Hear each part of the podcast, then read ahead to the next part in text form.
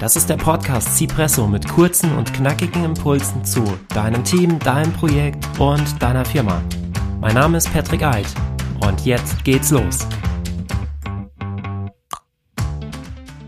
Persönlichkeitstypen und Teamrollen stehen heute auf der Agenda. Ich hatte in den letzten Episoden über erfolgreiche Teams gesprochen und auch darüber, welche Schritte ein Unternehmen gehen muss, um Erfolg zu haben. Wir steigen da mit der heutigen Episode zusammen etwas tiefer in die Materie ein und wir reden über Teamrollen und warum die wichtig sind. Anschließend noch über Persönlichkeitstypen und was es damit auf sich hat. Ich werde dir beides kurz erläutern. Ich hoffe, du hast ein Espresso am Start und ein paar Minuten Zeit, dir die Impulse anzuhören. Also legen wir los. Doch bevor wir starten, hole dir bitte einen Zettel und einen Stift und mache jetzt eine kurze Pause, bis du beides zur Hand hast. Wenn du Teammitglied oder Führungskraft bist, lade ich dich jetzt zu einem kleinen Experiment ein. Nehme dir bitte eine Minute Zeit und denke da darüber nach, was ihr als Team gut könnt. Schreib das bitte auf den Zettel und mache jetzt für 60 Sekunden eine Pause des Podcasts. Prima. Zweiter Schritt. Überlege dir jetzt wieder in 60 Sekunden, was du gut kannst. Notiere dir wieder alles auf dem Zettel und pausiere erneut den Podcast. Okay, danke. Ich hoffe, dass das für dich okay war. In 60 Sekunden sind dir vielleicht nicht viele Dinge eingefallen. Oder auch das kann passieren. 60 Sekunden haben nicht ausgereicht, um alles zu notieren. Menschen sind sehr unterschiedlich und das ist auch gut so. Es ist wichtig, sich klarzumachen, wer was braucht in der Zusammenarbeit. Nicht jede oder jeder im Team kann immer alles. Der eine kann das, die andere das besser. In Firmen geht es immer weniger um Positionen, sondern um Talente. Was kann man mit in das Team bringen? Was benötigt das Team? Welche Kompetenzen haben die Mitarbeiterinnen und welche Kompetenzen werden zusätzlich benötigt?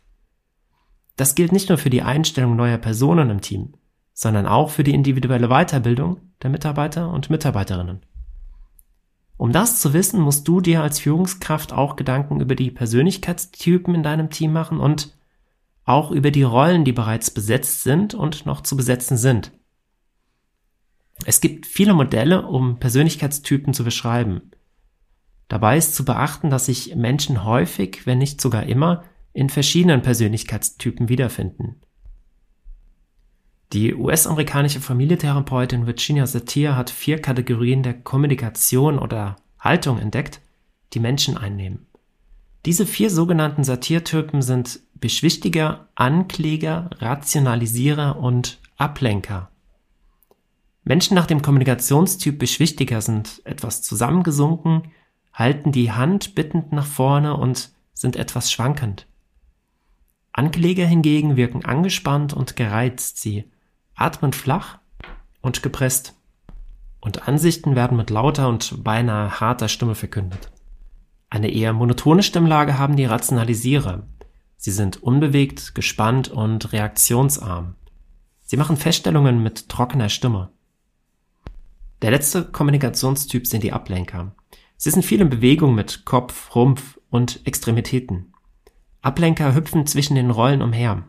Ihre Stimme ist dabei schnell, überschießend und fahrig. Je nach Situation nehmen Menschen eine der vier Kommunikationstypen ein. Wenn du dir über die unterschiedlichsten Kommunikationstypen bewusst bist, kannst du deine eigene Kommunikation anpassen und so bessere Teamgespräche führen. Weitere Informationen zu den Satirtypen findest du in den Show Notes. Das waren jetzt erstmal die Kommunikationstypen. Dazu kommen noch die Persönlichkeitstypen. Wie bereits erwähnt, gibt es zahlreiche Modelle und in den Show Notes findest du einen Link zu einer Seite, auf der du dein eigenes Profil erstellen kannst. Du wirst dabei durch eine Reihe von Fragen geleitet und am Ende bekommst du eine Aussage darüber, welcher Persönlichkeitstyp du bist.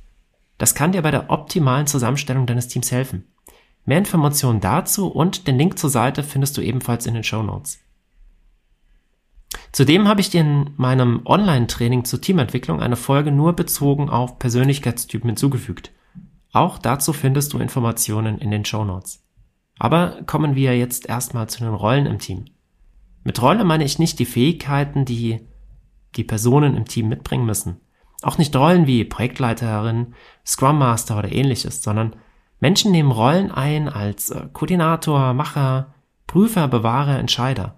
Dann gibt es noch die Überzeuger, Gestalter, Berater und noch viele weitere Rollen. Als Führungskraft, Projektleiterin oder Teamleiterin ist es wichtig, diese verschiedenen Rollen zu kennen und auch zu erkennen, wer im Team welche Rolle einnimmt. Hat man beispielsweise nur Menschen in der Rolle Bewahrer, dann wird es wenige bis äh, keine Innovationen geben. Hat man hingegen viele Überzeuger im Team, werden es wahrscheinlich sehr lange und viele Diskussionen geben.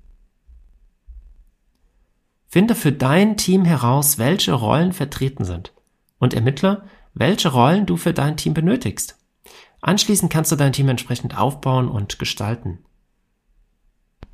Der Wissenschaftler Meredith Balbin hat in einem Modell neun Rollen definiert, die Menschen in Projekten immer wieder einnehmen. Dabei kategorisiert er diese neun Rollen in drei Kategorien. Handlungsorientiert, wissensorientiert und kommunikationsorientiert. In der letzten Kategorie kommunikationsorientiert sieht er die Rollen Koordinator, Teamarbeiter und Weichensteller. Die Kategorie wissensorientiert beinhaltet die Rollen Beobachter, Spezialist und Erfinder. Und in der zuerst genannten Kategorie handlungsorientiert sieht er den Perfektionisten, Umsetzer und Macher. Bei der Teamzusammenstellung solltest du darauf achten, dass die Rollen alle besetzt sind. Nicht jede Rolle muss dabei explizit durch eine Person besetzt werden. Viele Menschen nehmen mehrere Rollen ein. In Teamworkshops kann das Team selbst erarbeiten, in welchen Rollen sie sich befinden und welche Rolle für das Team noch besetzt werden sollte. Es gibt zu, zudem sehr viele Online-Tests, um Persönlichkeitstypen und Teamrollen herauszufinden. Auch dazu findest du Informationen in den Show Notes. Ich komme damit auch zum Ende der heutigen Episode. Ich möchte dir den Impuls mitgeben, auf die besetzten Rollen in deinem Team zu achten. Sowohl was die Kommunikation des Teams anbelangt, als auch die Teamrollen. Nutze gerne auch die kurze Übung, die wir einleitend gemacht haben, im Rahmen eines Teammeetings. Du kannst den Ablauf variieren, vor allem beim Punkt, was können wir gut, kannst du von Liberating Structures die Methode One, Two, For All anwenden. Ich hoffe, du konntest heute wieder etwas mitnehmen und dass du einen Blick in die Shownotes für die weiterführenden Informationen werfen, werfen wirst. Gerne kannst du auch ein Foto deines ausgefüllten Zettels machen und mir schicken. Wie gefällt dir der Podcast bisher? Wenn du den Podcast auf einer Skala von 1 bis 5 bewerten müsstest, wobei 5 die bestmögliche Bewertung ist, welche Note gibst du mir? Hinterlasse die Bewertung gerne auch mit kurzer Begründung in den Kommentaren. Vielen Dank für deine Mithilfe. Und in der nächsten Episode gehe ich nochmal im Detail auf die Entwicklung zu einem Hochleistungsteam ein. Doch jetzt mache ich mir erstmal einen Espresso. Bis zur nächsten Episode, dein Patrick.